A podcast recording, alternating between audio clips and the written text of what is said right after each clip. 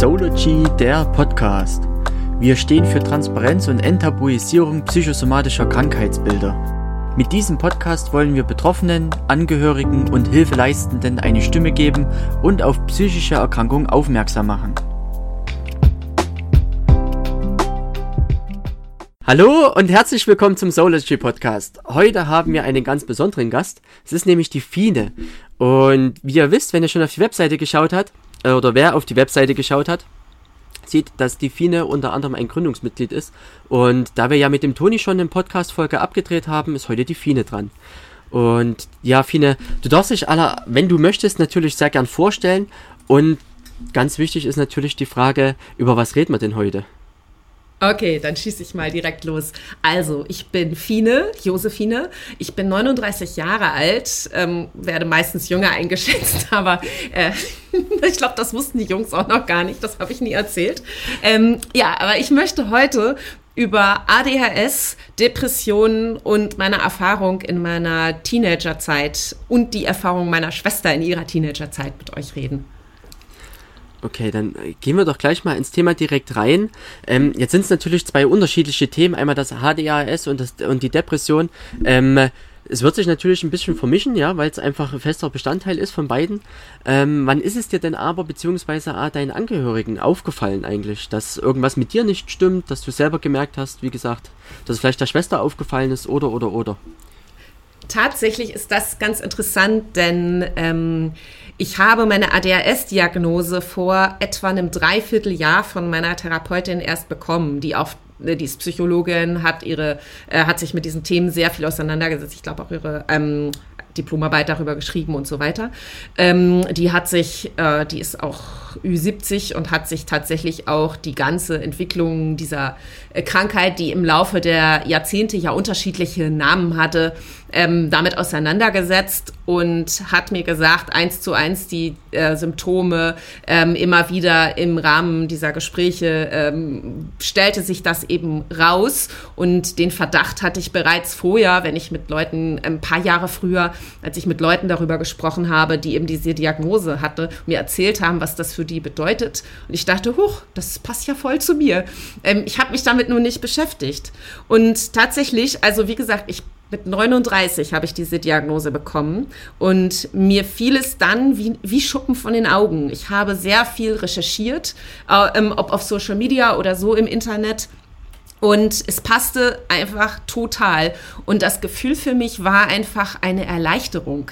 Denn ich hatte sehr, sehr große Probleme in der Schulzeit. Ich glaube, so ab nach der Grundschule ging es los. Und ähm, äh, also ob es sozial oder ob es mit dem Lehrstoff und den Lehrern waren, es war einfach, die Schulzeit war die Hölle für mich und rückwirkend weiß ich jetzt warum. Und durch die Diagnose habe ich das Gefühl, ähm, ist eine Erleichterung. Also es ist, ich war nicht faul und ich bin nicht dumm. Und das war irgendwie was, was sich in meinem Unterbewusstsein in den Jahren immer ein bisschen eingepflanzt hat. Dadurch, dass ich in der Schule vom Stoff her total versagt habe, egal wie viel ich gelernt habe, ich habe immer schlechte Noten geschrieben. Ich hatte Probleme zu lernen. Ich wusste nicht, wie ich das Zeug aus den Büchern in den Kopf bekomme.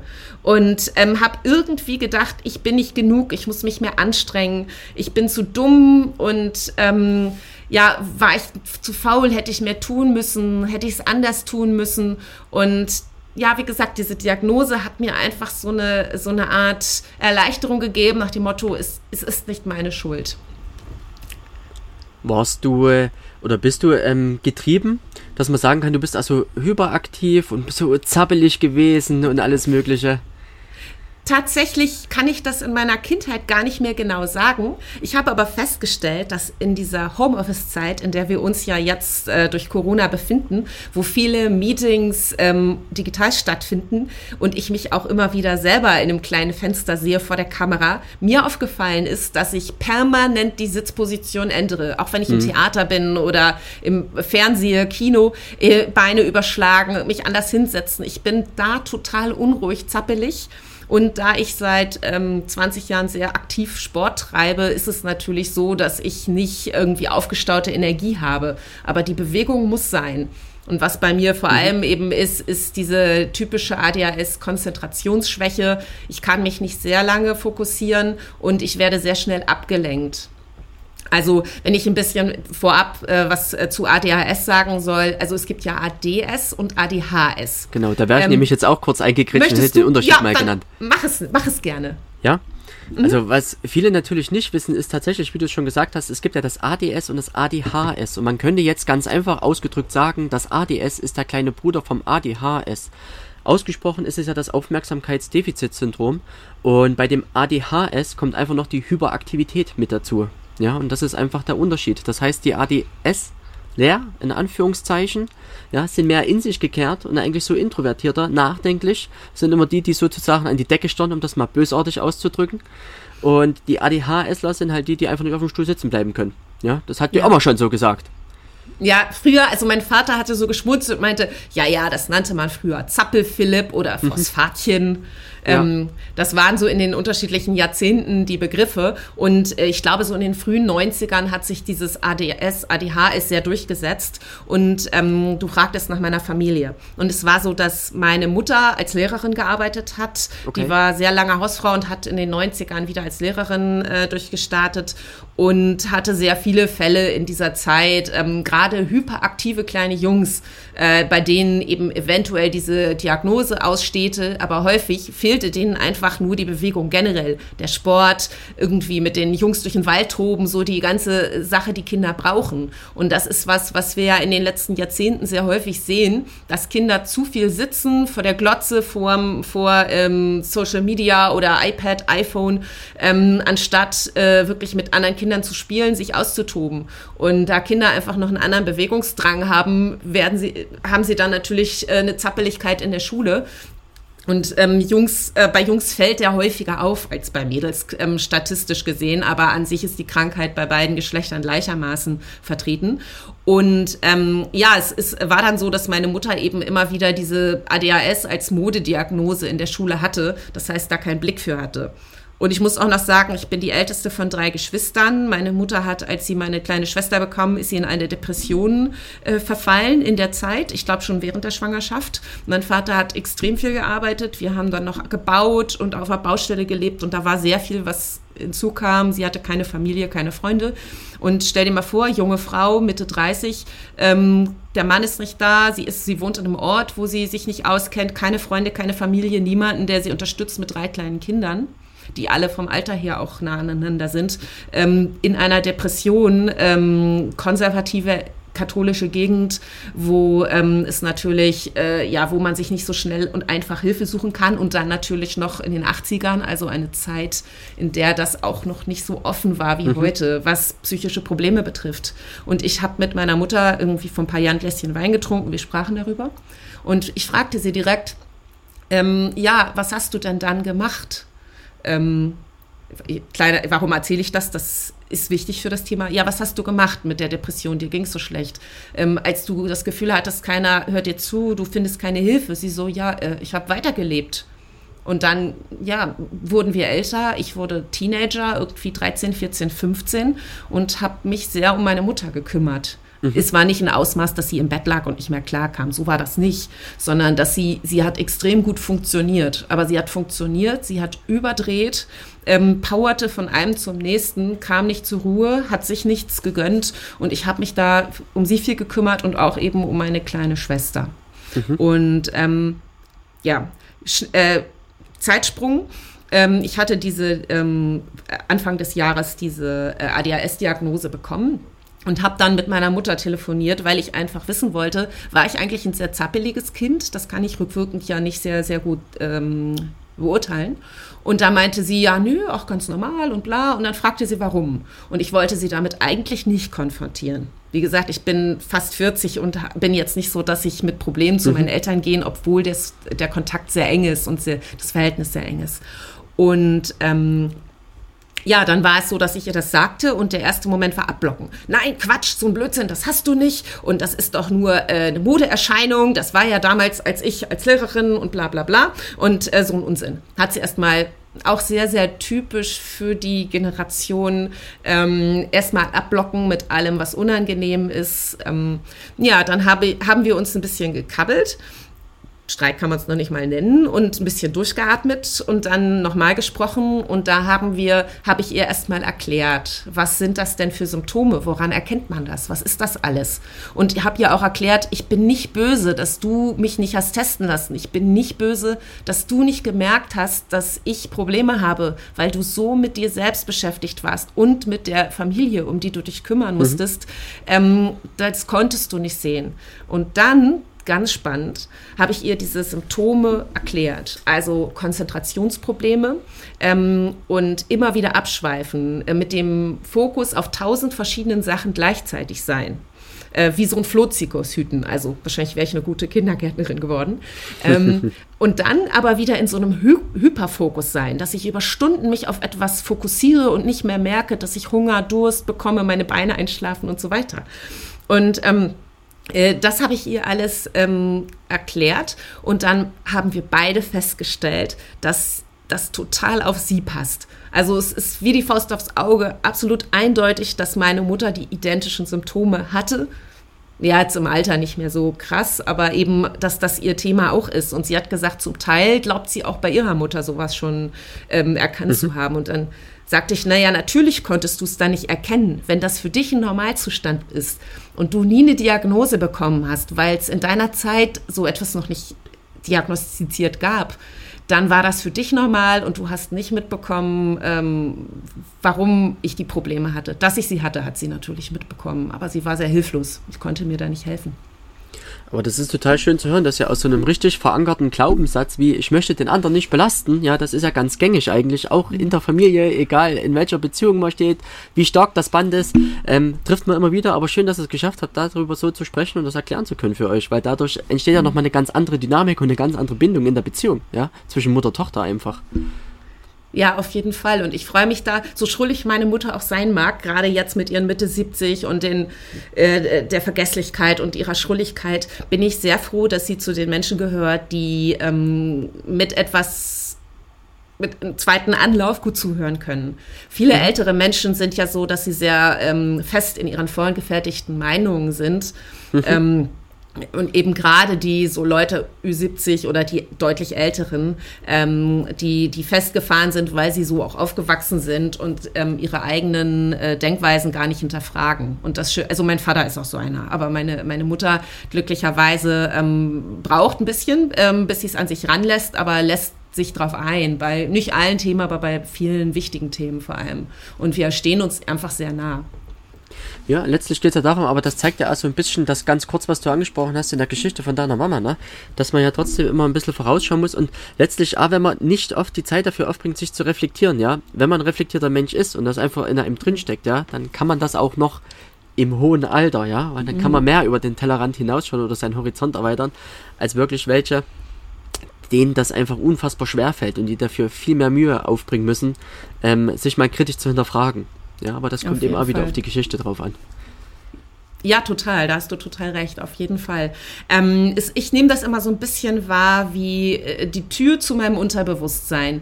Ähm, viele Menschen ahnen, dass bei ihnen ganz viel im Unterbewusstsein ist, was mhm. und haben eine große Angst davor, dass wenn sie die, diese Tür ein bisschen öffnen, um da mal reinzulugen, ähm, da ganz viel rausplatzen wird, sie überfordern wird und ähm, den Alltag ähm, beeinflussen wird. Und der strukturierte Alltag ist ja etwas, was uns sehr oft rettet vor vielen Gedanken oder Gegrübel oder um uns auch mit Dingen auseinanderzusetzen.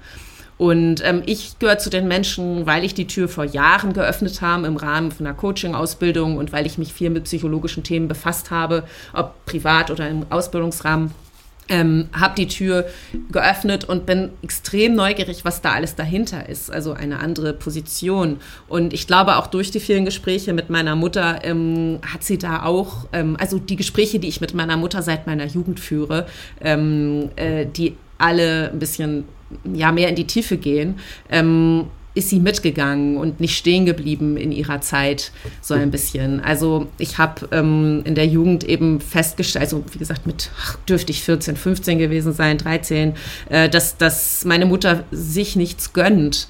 Ähm, und ähm, also sich nichts Gutes tut und habe da irgendwie mit ihr drüber gesprochen und versucht irgendwie, wenn wir mal irgendwie aus waren, du brauchst dir kein Wasser zu bestellen, du darfst dir einen Cocktail bestellen. Ähm, also so bei so Kleinigkeiten, wenn wir shoppen waren, da muss sie nicht nur für mich gucken, sondern darf auch für sich gucken. Wir gucken gemeinsam auch nach für, was für sie. Das ist was, was sie zum Beispiel nie gelernt hatte, beziehungsweise das Gegenteil anerzogen bekommen hat. Und das habe ich ähm, ja eben in der Jugend schon festgestellt. Und so hat sich das einfach entwickelt, ähm, dass ich mich da sehr viel auch gekümmert habe und wir immer einen guten Austausch hatte, hatten und sie deshalb reflektierter ist als andere in ihrem Alter, auch wenn es da trotzdem Grenzen gibt. Aber eigentlich wollte ich gar nicht so viel über meine Mutter sprechen hier in dem Rahmen. Aber dadurch haben wir gerade ein ganz, ganz wichtiges Thema angeschnitten und das ist tatsächlich sich Zeit für sich selbst nehmen. Ja, mhm. und in meinem Klinikalltag ist es eigentlich mit Abstand das, was ich am häufigsten zu meinen Patienten sage. Wir vergessen halt immer und verbieten uns aber auch so oft, uns einfach mal Zeit für uns zu nehmen und uns auch mal zu belohnen. Und wenn das nur fünf Minuten sind, die ich einfach mal mich in die Ecke setze und wenn ich nur die Wand anschaue, dann nehme ich mir die Zeit bewusst für mich. Ja, und das beste Beispiel ist ja, anstatt dass ich halt immer nur ein Wasser bestelle, dann ist es halt mal der Cocktail, die Cola oder sonst irgendwas. Warum soll ich mir das verbieten? Ja. Wichtige ja. Botschaft mal für zwischendurch. Ja, auf jeden Fall. Also Selbstfürsorge und da überhaupt auch rauszukriegen, was sind meine Bedürfnisse, was bin wirklich ich und was sind die Wünsche von anderen in meinem Umfeld, äh, die ich erfülle, vom Partner, von der Familie. Ähm, bin ich ich ähm, oder bin ich das, was die anderen gerne hätten? Das sind mhm. auch Themen, die dazugehören. Aber über die wollen wir heute gar nicht reden, sondern nee, ich wollte nämlich auch gerade den Fokus wieder ein bisschen auf dich rücken. Ähm, ist ja. aber schön, dass man manchmal muss man ein bisschen abdriften, weil wir ja am Message verteilen wollen. Das ist ganz, ganz wichtig wichtig. Ähm, wie gestaltest du denn jetzt so deinen Alltag und wie nimmst du dich jetzt selber bewusst wahr mit der Diagnose? Ja, merkst du jetzt einen Unterschied? Ist es wirklich so, dass du sagen kannst, ähm, oh, ich muss jetzt irgendwie den ganzen Tag dran denken und denke wieder, ah, jetzt bin ich wieder da drin, jetzt bin ich wieder da drin? Oder ähm, wie läuft das bei dir? Also es ist tatsächlich so, äh, die Diagnose im Erwachsenenalter oder im späteren Erwachsenenalter zu bekommen, ist definitiv was anderes als als Kind oder Jugendliche. Mhm. Denn ähm, also ADHS wird vermeintlich oder ADHS wird vermeintlich bei, äh, als Kinderkrankheit oder Jugendkrankheit gesehen, ist aber nicht so. Man behält das sein Leben lang. Das ist zum Teil gehört das ja auch zum Charakter dazu. Man ist so gewachsen geworden um, und das ändert sich nicht, sondern man fällt einfach nicht mehr auf oder es fällt einem selbst nicht mehr so auf. Ähm, ich habe ich hab ja in der Schule, äh, darauf komme ich auch noch, ähm, sehr schlechte Erfahrungen gemacht und habe dann für mich herausgestellt, äh, dass ich etwas machen möchte, wo es nicht um Noten und um Stoffpauken geht, also äh, Fakten in meinen Kopf zu kriegen, hat nicht funktioniert. In der Schule konnte ich sowas wie Kunst, Musik, Sport und diese, diese ähm, soften Fächer sehr, sehr gut. Und ich habe mich dann für ein Kommunikationsdesign-Studium entschieden. Äh, und wir haben quasi in Anführungszeichen den ganzen Tag Bilder gemalt. Also nein, also so ungefähr vier Computerprogramme, Design Basics. Aber es war was, was mich interessiert hat und es war nicht so ein Faktenthema, sondern viel visuell. Ähm, und ich bin ein visueller Mensch und durch Visuelles lerne ich besser. Und das habe ich für mich einfach rausgefunden. Ähm, auch im Laufe der Zeit habe ich für mich rausgefunden, wie lerne ich besser. In der Schule gab es bei uns sehr konservativ katholisch die Gegend, dörflich. Ähm, ländlich gab es nur die Möglichkeit aus Büchern oder mit Frontalunterricht. Das ist heutzutage ja auch anders. Lerngruppen, Themen erarbeiten. Heutzutage haben wir das Internet, was es damals in dem Sinne ja auch noch nicht gab, zumindest nicht so umfangreich. Mhm. Wir können heutzutage ja uns auch spannende YouTube-Clips angucken. Also wir haben Stoff ganz anders aufbereitet. Und das ist ja natürlich deutlich einfacher, sich äh, Sachen zu merken. Also wenn so eine Mai zum Beispiel, ähm, was, was ähm, Technisches, Chemisches erklärt, verstehe ich das tausendmal besser als bei meinem alten schnarchigen Chemielehrer damals. Ähm, und das äh, hat es so gebracht, dass ich einfach die letzten 20 Jahre, seit ich aus der Schule raus bin, für mich rausgefunden habe, wie ich funktioniere und wie ich mir das Leben so drehen kann, dass es für mich funktioniert. Ähm, das ist aber ein langer merke, Weg gewesen. Ja, na klar. Weg gewesen. Ja, und auch ohne Diagnose natürlich ein Weg, den ich quasi ohne Draht, auf dem Drahtseil ohne Sicherungsnetz gemacht habe.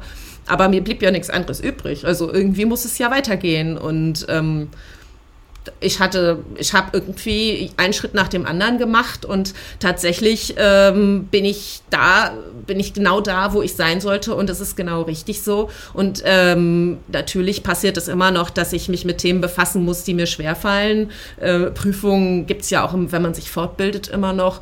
Ja klar, aber ich weiß jetzt, wie ich den Stoff mir beipule. Und zwar nicht, weil ich diese Diagnose habe und weiß, wie ADHSler ticken, sondern weil ich selber gelernt habe, wie das funktioniert. Der harte Weg.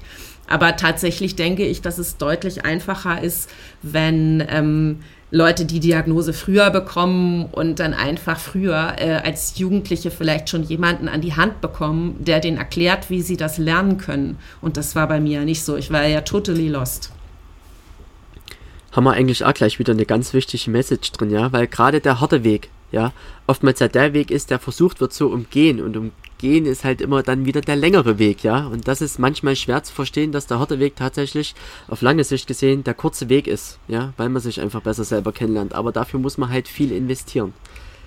Jein, also ähm, ich denke ganz einfach, wenn äh, heutzutage man Hilfe braucht oder merkt, okay, ich komme nicht allein klar und sich Hilfe sucht und Diagnosen bekommt ähm, und Unterstützung bekommt, dass man diesen harten Weg nicht alleine gehen muss. Natürlich geht man den Weg und der ist nicht einfach. Äh, Gerade Leute, die ähm, psychische Krankheiten haben oder nicht wie die Norm ticken, ähm, haben nicht den ausgetrampelten Pfad gehen können, wie man so schön sagt, haben es natürlich schwerer. Aber es ist sehr schwer, den Weg allein zu gehen und ich finde es nicht notwendig, ihn allein zu gehen. Also es ist schade, dass ich diese Diagnose nicht 25 Jahre früher mhm. bekommen mhm. habe. Es ist nun mal so. Also ich bin kein Mensch, der zurückguckt und rumheult.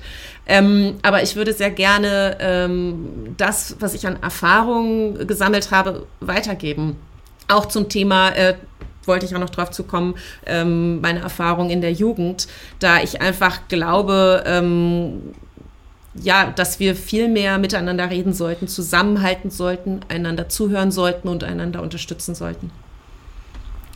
Ganz, ganz wichtig. Finde ich ebenfalls. Ich glaube, das ist immer so eine Sache, die auch relativ schwer umzusetzen ist. Ja, man kann ja immer sagen, okay, da steckt vielleicht ein kleiner ein kleiner Fleck im System, den man verändern könnte. Ich denke mir dann auch oft, okay, wie könnte man das dann anders gestalten? Man macht sich ja dann auch mal Gedanken drum, ähm, wie können die Lehrer theoretisch da besser intervenieren? Wie könnte man im Prinzip mehr Aufklärungsarbeit leisten? Ähm, wie könnte man mehr, mehr Transparenz schaffen, dass ähm, die Menschen einfach mehr Mut bekommen? Wie kann man diese Zwischenkommunikation auch in den Familien besser gestalten? Das ist, ähm, äh, glaube ich, ein ganz allgegenwärtiges Thema, was ja viele irgendwo angreifen. Und natürlich mit der Hoffnung, dass das mal besser wird. Lass uns aber mal noch ganz kurz, ich muss wieder auf die Mama zurückkommen tatsächlich. Mhm. Ähm, weil du gesagt hast, die Mama war Lehrerin, du in der Schule, teilweise schlechte Noten. Wie war denn da die Beziehung? Hast du gleichzeitig noch Druck bekommen? Ähm, wie war das für dich? Also nicht teilweise schlechte, sondern ähm, mit zunehmenden Schuljahren nur noch schlechte Noten. Ähm, nein, ich hatte das mega Glück, dass ich sehr, sehr wenig Druck im Elternhaus bekommen habe. Meine Eltern ähm, haben beide Elternhäuser gehabt mit Schlägen und sehr viel Druck. Das, die, die sind beide in den 40ern geboren und äh, da sah die Welt noch ein bisschen anders aus. Und die haben sehr unter dem Druck gelitten. Ich habe sehr sanfte Charaktere als Eltern. Ähm, ähm, also zarte Seelchen, die da schon äh, ihre Spuren bei weggetragen haben und die wollten ihre Kinder so nicht erziehen. Also ähm, bisschen anti-autoritärer. Ich habe eigentlich aber immer auch die Enttäuschung meiner Eltern natürlich gespürt, wenn es wieder nur für eine 5 gereicht hat. Mhm. Und meine eigene Enttäuschung natürlich auch. Ich wollte ja auch nicht sitzen bleiben. Ähm, das spielt da auch alles dazu. Also da war kein Druck da. Und da bin ich auch sehr froh drum, dass meine Eltern haben sicher vieles falsch gemacht. Wie alle Eltern. Alle Eltern machen irgendwas falsch. Manche machen sehr viel falsch, manche machen ein bisschen falsch. Richtig machen es ja keine Eltern in der Erziehung. Aber es gibt aus meiner Sicht eine einzige Sache, die die Eltern unbedingt, die alle Eltern unbedingt geben sollten, damit ein ähm, selbstbewusster Mensch aus der äh, ja, aus dem Kind wird. Und, äh, und zwar bedingungslose Liebe. Also die Liebe meiner Eltern war nie an Noten geknüpft, an Erfolge geknüpft oder an irgendwelche Leistungen. Und ähm, das finde ich extrem wichtig. Ähm, und das würde ich allen Eltern raten, ähm, diese Enttäuschung so gut wie möglich zu verbergen, zu versuchen. Das hat das Kind selber ja genug. Und ähm, dem Kind das Gefühl zu geben, wir lieben dich, egal was du falsch machst und egal äh, wie sehr du versagst Das ist total schön zu hören. Letztlich geht es wirklich darum, dass ich auch unter anderem unter bedingungsloser Liebe einfach das Reden, Reden, Reden und die Kommunikation verstehe. Egal wie, ich bin ja immer überhaupt kein Freund von den Wörtern richtig und falsch, wenn es ums Thema Emotionen und zwischenmenschliche Beziehungen geht. Aber mhm. es ist genau das eigentlich, dass man miteinander spricht, egal in welche Richtung das Ganze geht. Aber wenn ich die Themen nicht aufgreife, kann es eben auch nicht besser werden. Und dadurch entstehen halt schon die ersten Blockaden und das zieht sich dann ein Leben lang durch. Es ist, ähm, wenn ich das ergänzen darf, äh, nicht nur das Sprechen, sondern bei Kindern auch Gestik, Mimik und ähm, Nähe, Umarmung, mhm. eine, eine, bestimmte Art Nähe, die die Kinder brauchen. Gestik, Mimik ist ja auch ähm, für Kinder extrem wichtig. Ja. Die nehmen mehr wahr, als man glaubt. Und ich habe tatsächlich auch in meinem Freundes- und Bekanntenkreis, engeren Kreis, einige Menschen, denen äh, eben all diese, diese Themen gefehlt haben. Die bedingungslose Liebe, ähm, da war ein Leistungsdruck zu Hause, ähm, die Nähe zu den Eltern, äh, eine Distanz nicht nur aus Kommunikation, sondern auch abweisende Eltern, Unverständnis. Und das sind Leute, die haben in ihrem Erwachsenenleben sehr gekämpft. Ähm, manch einer hatte einen Leistungsdruck und wusste gar nicht, wo er genau hin will, bloß mehr leisten durch eben das Elternhaus. Andere ähm, haben absolute Selbstwertprobleme und ähm, Depressionen und andere psychische Erkrankungen, äh, die ja nicht immer nur, wissen wir, nicht nur vererbt werden, sondern natürlich auch viel ausgelöst werden durch, durch Kindheitserfahrungen. Und ähm, ja, da bin ich äh, sehr froh, dass ich an der Stelle in dem Sinne meine Eltern es richtig gemacht haben. Denn das ist definitiv richtig zu lieben. Kann man Glaubensbekenntnis dazu sagen für deine Eltern? Ja, das ist, glaube ich, das Schönste, was man als Eltern hören kann von, von seinem Kind. Dann hoffe ich mal, weiß ich nicht, ob meine Mutter sich diesen Podcast anhören wird. Äh, was ich erzählen wollte und ähm, was mir auch noch ein großes Bedürfnis ist, gerade um den Schwung von dem ADHS auf meine Jugend zu bringen, ähm, sind die Erfahrungen, die ich gemacht habe. Ich habe in der, ähm, so ab der fünften Klasse die Erfahrung gemacht, ähm, Außenseiter zu sein, ähm, wie gesagt, völlig in der Schule zu versagen, Lehrer, die mich vorgeführt haben. Ähm, und eben, äh, ja, mit Freundschaften mich sehr schwer getan haben und ausgegrenzt worden zu sein. Und ähm, ganz, also die Schulzeit war in dem Sinne eine Qual. Es, es gab eine bestimmte Lehrerin, vor deren Unterricht hatte ich, hatte ich fast Panikattacken. Und ähm, als ich bin dann auch, nachdem die Schulzeit vorbei war, eine Woche nach Unterrichtsende, bin ich weggezogen, weil ich einfach nur weg wollte aus der Ecke. Ähm, Jahrelang habe ich äh, diesem kleinen Städtchen gegrollt, den Leuten gegrollt, äh, der Schule gegrollt und tatsächlich hat mit dem Laufe der Zeit, es sind jetzt wie gesagt ein bisschen über 20 Jahre, ähm, hat sich die Einstellung ein bisschen verändert. Einerseits durch sowas wie Klassentreffen. Ich habe bei diesen Klassentreffen zum 10-jährigen Abi und 20-jährigen Abi ähm, bin da unvoreingenommen hingegangen und die anderen auch. Und es war kein Prahlen, was man erreicht hat oder ähnliches, was man vermeintlich glauben könnte, sondern es waren alles sehr offene, unvoreingenommene Menschen, äh, die mit ernsthaftem Interesse gefragt haben, wie es einem geht, was man macht. Ähm, es waren Menschen, die ihren eigenen Lebensweg gegangen sind, die raus aus diesen Klicken und aus diesem Fingerpointing gegangen sind äh, und auch alle erwachsen geworden sind, die ich irgendwie vertraut kannte, aber trotzdem neu kennengelernt habe. Und das hat sehr viel verändert, weil ich rückwirkend die Schulzeit ähm, nicht den Unterrichtsstoff, sondern die Menschen nicht mehr so schlimm sehe, sondern äh, das Gefühl habe, ähm, ich habe mich geirrt. Nein, geirrt ist das falsche Wort. Aber ich habe mich mit einer alten Schulfreundin mal darüber unterhalten dann und sie hatte gesagt, äh, sie hätte sich genauso gefühlt. Und ich hatte, ich hatte immer gedacht, die gehört zu der beliebten Clique und ist immer mit ihren Mädels zusammen. Und nein, sie hat gesagt, sie war für ihr, für ihr Gefühl genauso Außenseiter und ähm, hatte das Gefühl, alle sind gegen sie. Sie steht ganz allein da. Und ich dachte so in dem Moment, als sie das erzählte, ich verstehe die Welt nicht mehr. Ich habe das so anders wahrgenommen. Und das war das Spannende. Dann habe ich vor kurzem ein Buch gelesen, wo es über ähm, die Entwicklung des Gehirns geht. Und da sagte eben ähm, der Hirnforscher, äh, es wäre so, dass uns, uns, sich unser Gehirn, bis wir 25 sind, entwickeln, äh, bis es fertig ist. Und in der Kindheit entwickelt es äh, erstmal sich in eine bestimmte Richtung und ab dann, wenn du in die Pubertät kommst, ähm, strukturiert es sich völlig neu und du fängst an, ein Ich zu entwickeln. Wer bin ich denn eigentlich? Ein, ein Bewusstsein für dich selbst. Und durch dieses Bewusstsein für dich selbst, die Hormone, um, hormonelle Umstellung, die im ganzen Körper passiert und eben diese kompletten neuen Verknüpfungen im Gehirn, ähm, bist du so extrem auf dich fokussiert, ähm, dass du die offen, dass du die Realität einfach sehr stark verzerrst, wie in kaum einer anderen Lebensphase deines Lebens. Somit ist es so normal, dass Jugendliche denken, ich bin ganz allein und kein Mensch versteht mich. Meine Eltern verstehen mich nicht, die vor ein paar Jahren noch die Helden waren. Die anderen sind gegen mich, die dissen mich ähm, und sich zurückziehen und vielleicht äh, im Internet oder sonst wo Hilfe suchen oder Gleichgesinnte suchen oder sich völlig in sich zurückziehen, in was auch immer, die Musik oder ähnliche Hobbys oder Grübeln oder was auch immer. Und am Ende ist das so traurig, weil äh, es ja fast allen oder vielen so geht. Natürlich nicht allen. Und das ist was, ähm, als ich die Erkenntnis hatte und mich damit befasst habe, dachte ich so, Mensch, das muss man denen doch mal erzählen, dass die das wissen. Und ja, ich wollte noch von meiner jüngeren Schwester erzählen. Ähm, da habe ich nämlich ungewusst äh, helfen können. Also sie war so, ach Gottchen, 14, 15 und ich war gerade aus der Schule raus, habe angefangen zu studieren und quasi das alte Leben hinter mir gelassen.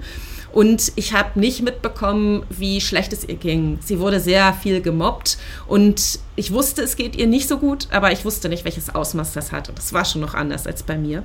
Und sie hat mich dann fast jedes Wochenende besucht, ist in Zug gestiegen und ähm, zu mir gefahren. Die Eltern haben das erlaubt und auch bezahlt und ähm, hat dann quasi äh, ja, mich so zu ihrer Seite gehabt. Und ich habe tatsächlich ihr meine alten Jugendtagebücher zum Lesen gegeben. Ähm, nicht nur, weil meine Schwester und ich uns extrem nahestehen, äh, enger als beste Freundin, sondern ähm, weil ich da auch irgendwie nichts, mir war das nicht peinlich. Ich bin ja gefühlsmäßig sehr offen sonst würde ich das hier alles nicht erzählen.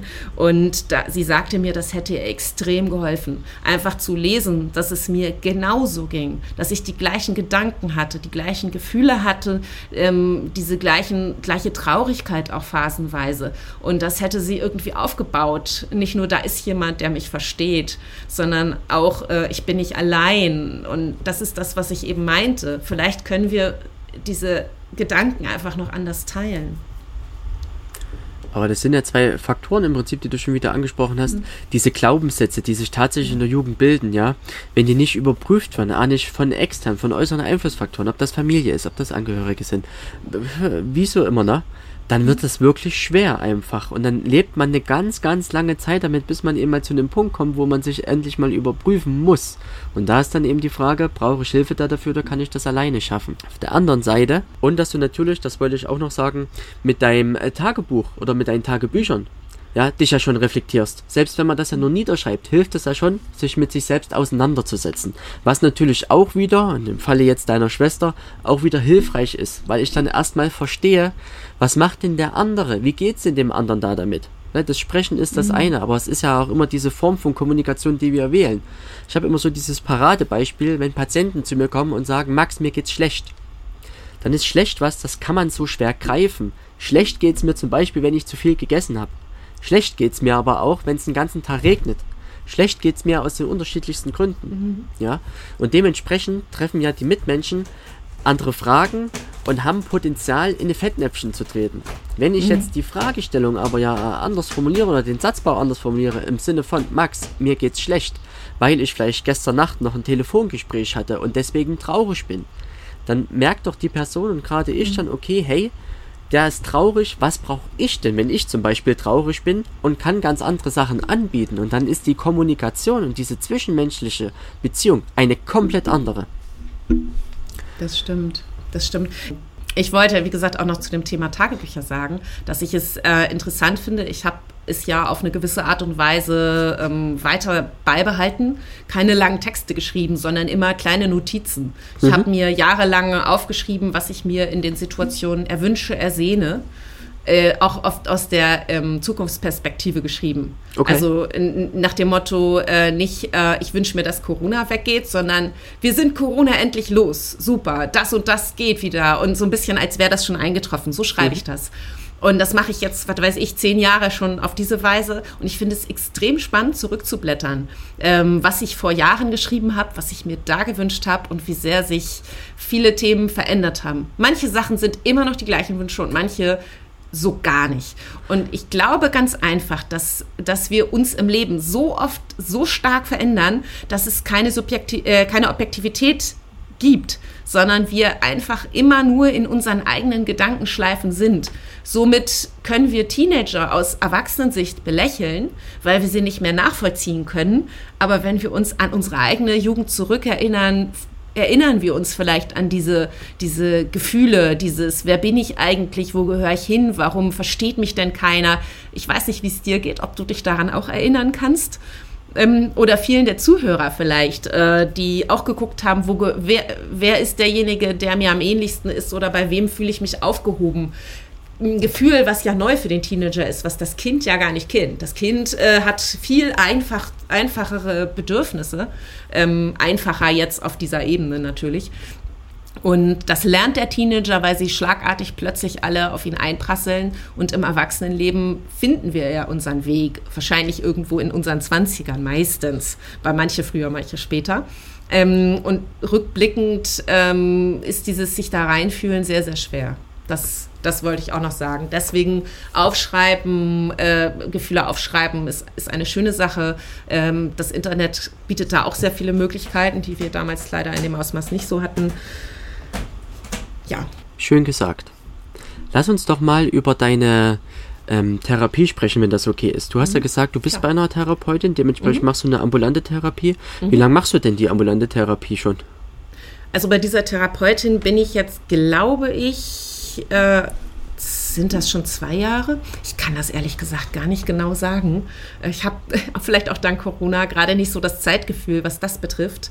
Ähm, ich war vorher schon anderthalb Jahre bei einer anderen Therapeutin und davor auch ein Jahr bei einer Therapeutin. Okay. Die beiden Therapeutinnen davor ähm, das hat nicht gepasst einfach. Ich habe es aber auch erst so nach einem Jahr bemerkt, dass es nicht passte. Ähm, ich habe immer gedacht, ja, man muss dem Zeit geben, bis man merkt, dass sich was verändert. Und ähm, habe dann immer nach über einem Jahr festgestellt, okay, die passen nicht richtig. Und die jetzt, ähm, das, äh, die wurde mir empfohlen von jemandem, der da auch war. Und ähm, die ist irgendwie anders.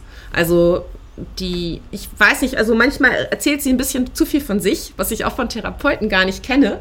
Die meistens erzählen ja gar nichts von sich und ähm, äh, sie erzählt irgendwie von ihren Geschichtchen und äh, es mag auch eine, dadurch wird es mehr eine Unterhaltung. Dadurch ähm, mhm. sind wir dann mehr auf Augenhöhe. Und der Unterschied ist, vorher waren es zwei tiefenpsychologische Therapien, wo wir sehr viel natürlich auch über Kindheit und Ähnliches gesprochen haben. Und äh, sie ist jetzt eine Verhaltenstherapeutin. Das heißt, es geht nicht mehr so stark um die Vergangenheit, sondern es geht mehr darum, äh, wie ich jetzt und in der Zukunft einfach ähm, ja mich mich verändern kann, beziehungsweise mein Verhalten verändern kann, wie es so schon gesagt wird. Die Reihenfolge ist unterschiedlich. Also manche Leute machen erst die Verhaltenstherapie, dann die Psychentherapie, Psychen, die, tiefenpsychologische Therapie. Manche machen es andersrum. Und ich glaube, dass das auch eher individuell ist, was da, mhm. welche Reihenfolge da besser ist. Für mich war es so ganz gut. Bei der zweiten Therapeutin habe ich viele Kindheitsgeschichten aufarbeiten können. Bei ihr jetzt äh, sind wir eher auch bei aktuelleren Themen. Ähm, natürlich spielen alte Sachen immer rein. Also ähm, da bin ich ganz zufrieden. Und es ist vielleicht auch nur ein Zufall, dass sie eben spezialisiert ist in diesem ganzen ADHS-Thema und eben auch viel mit ähm, Kindern zu tun hatte, Kinderpsychologie und Diagnosen, dass sie mir das so zusagen konnte, dass ich eben dieses ähm, impulsive Temperament auch habe und diese Diagnose, du fragtest mich, ähm, wie sich die Diagnose auf mein Leben jetzt ausübt. Ähm, also es hat schon einen Einfluss auf mein Leben, aber kein aktives. Bedeutet, okay. ich denke da überhaupt nicht drüber nach, sondern ähm, ich merke bei ähm, beim, im Alltag, ah, das ist das ADHS. Deswegen immer wieder so ähm, Handlungen äh, oder wie ich reagiere, warum ich so reagiere. Und das ist interessant irgendwie. Ähm, ich weiß nicht, ob ich dadurch mehr Kontrolle habe, aber ich verstehe es auf jeden Fall mehr. Und ich weiß natürlich umso mehr auch, ähm, warum ich was wie lernen kann oder wann ich dreimal durchatmen sollte, bevor ich reagiere. Langsamer reden gehört auch dazu, also bei mir.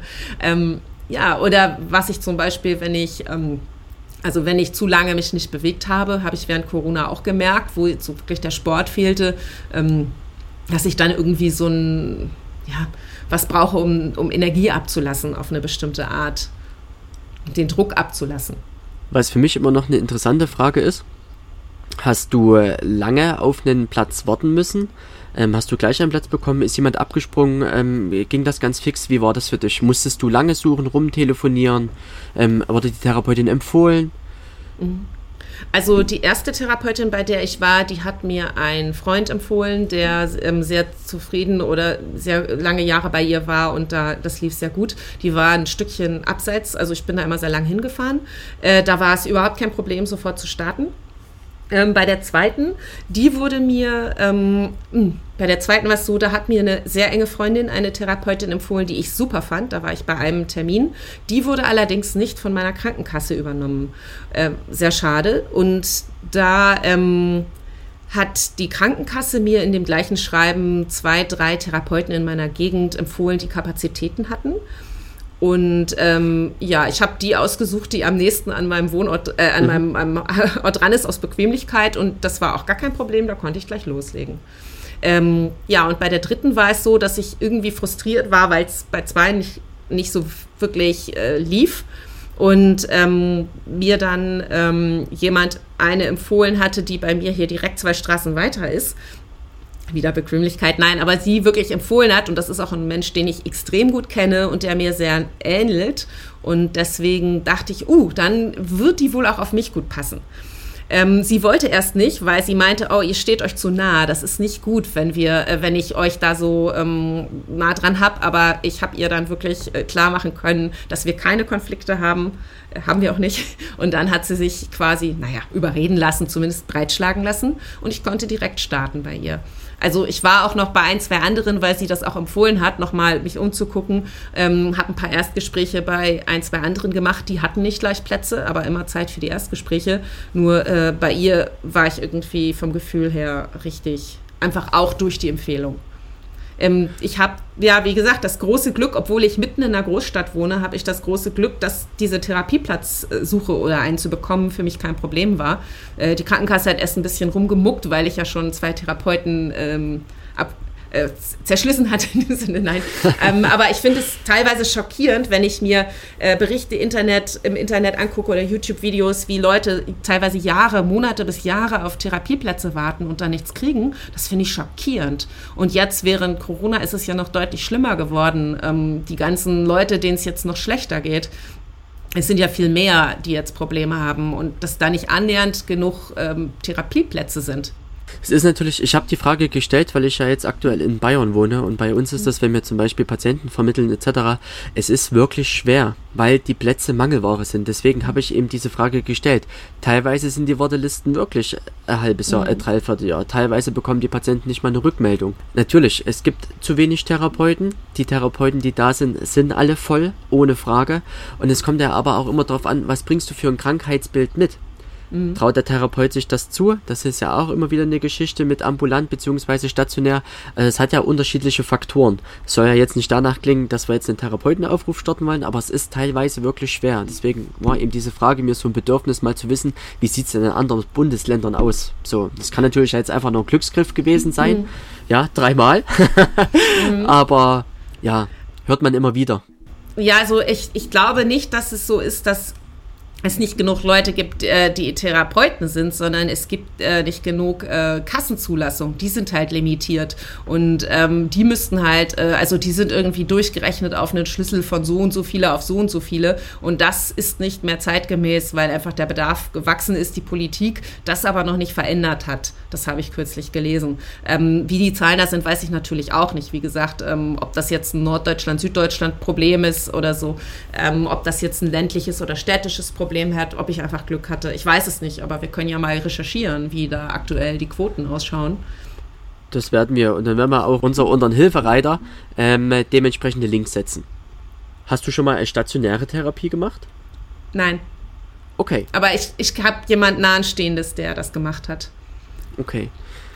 Gehen wir aber mal trotzdem noch von dir aus. Ähm, gibt es irgendwas, was du dir von der Therapie vielleicht noch wünschen würdest, wo du sagst, hm, darauf sind wir vielleicht noch gar nicht eingegangen oder das hätte man von vornherein anders machen können? Einfach nur so für dich. Auch bei meiner Therapeutin? Ja. Also manchmal erzählt sie ein bisschen zu viel von sich. was ja sehr, wie gesagt, sehr ungewöhnlich für Therapeuten. Nein, aber es ist nichts, was wirklich stört. Ähm, äh, wir, haben, äh, wir haben jetzt auch eine längere Pause vor uns. Ähm, äh, jetzt zur Weihnachtszeit und die letzte Stunde war einfach, ähm, im Moment geht es mir sehr gut. Ich habe phasenweise mit starken Depressionen gekämpft, ähm, aber äh, das war jetzt so vor ein paar Monaten. Im Moment geht es mir da sehr gut und es ist auch schön, dass sie da da ist, einfach auch, um mir so eine Linie zu geben. Aber ich gehöre jetzt nicht zu den Leuten, die sagen, oh Gott, jetzt ist sie sechs Wochen nicht da, was mache ich denn nun? Also dazu bin ich ja einfach schon zu lange auf mich selbst gestellt, um mich da mhm. abhängig zu machen. Ähm, ich kenne allerdings auch Menschen, die ähm, ambulante Therapien machen, die, äh, wenn die Therapie eine Woche ausfällt, oh Gott, da ist jetzt niemand, ähm, die da einfach eine andere Abhängigkeit entwickelt haben. Aber das mag sicher auch eine Type sein. Und bei dem, was ich erzählt habe aus meinem Elternhaus, ist das sicher nicht verwunderlich. Ähm, ich habe mich ja sehr viel um meine kleinen Geschwister gekümmert, dass ich äh, sehr auf mich gestellt war und ähm, ja, dass ich da einfach auch ganz gut klarkomme ohne, auch wenn es sehr, sehr angenehm ist, einfach Sachen bearbeiten zu können. Ich habe aktuell kein Thema, was unbearbeitet ist. Das, ich spreche solche Sachen immer direkt an, also das, das dann auf jeden Fall schon. Äh, wie gesagt, ADHS, Depressionen, da ist einiges jetzt auch während Corona äh, rausgekommen oder durchgekommen, mit dem ich mich auch viel befasst habe. Ich bin neugierig, ich gucke gerne durch meine Tür in mein Unterbewusstsein. Bin gespannt, was da noch so alles ist. Aber vielleicht sollten wir uns auch nicht kaputt therapieren. Auch ein ganz wichtiges Thema. Eine Frage habe ich noch.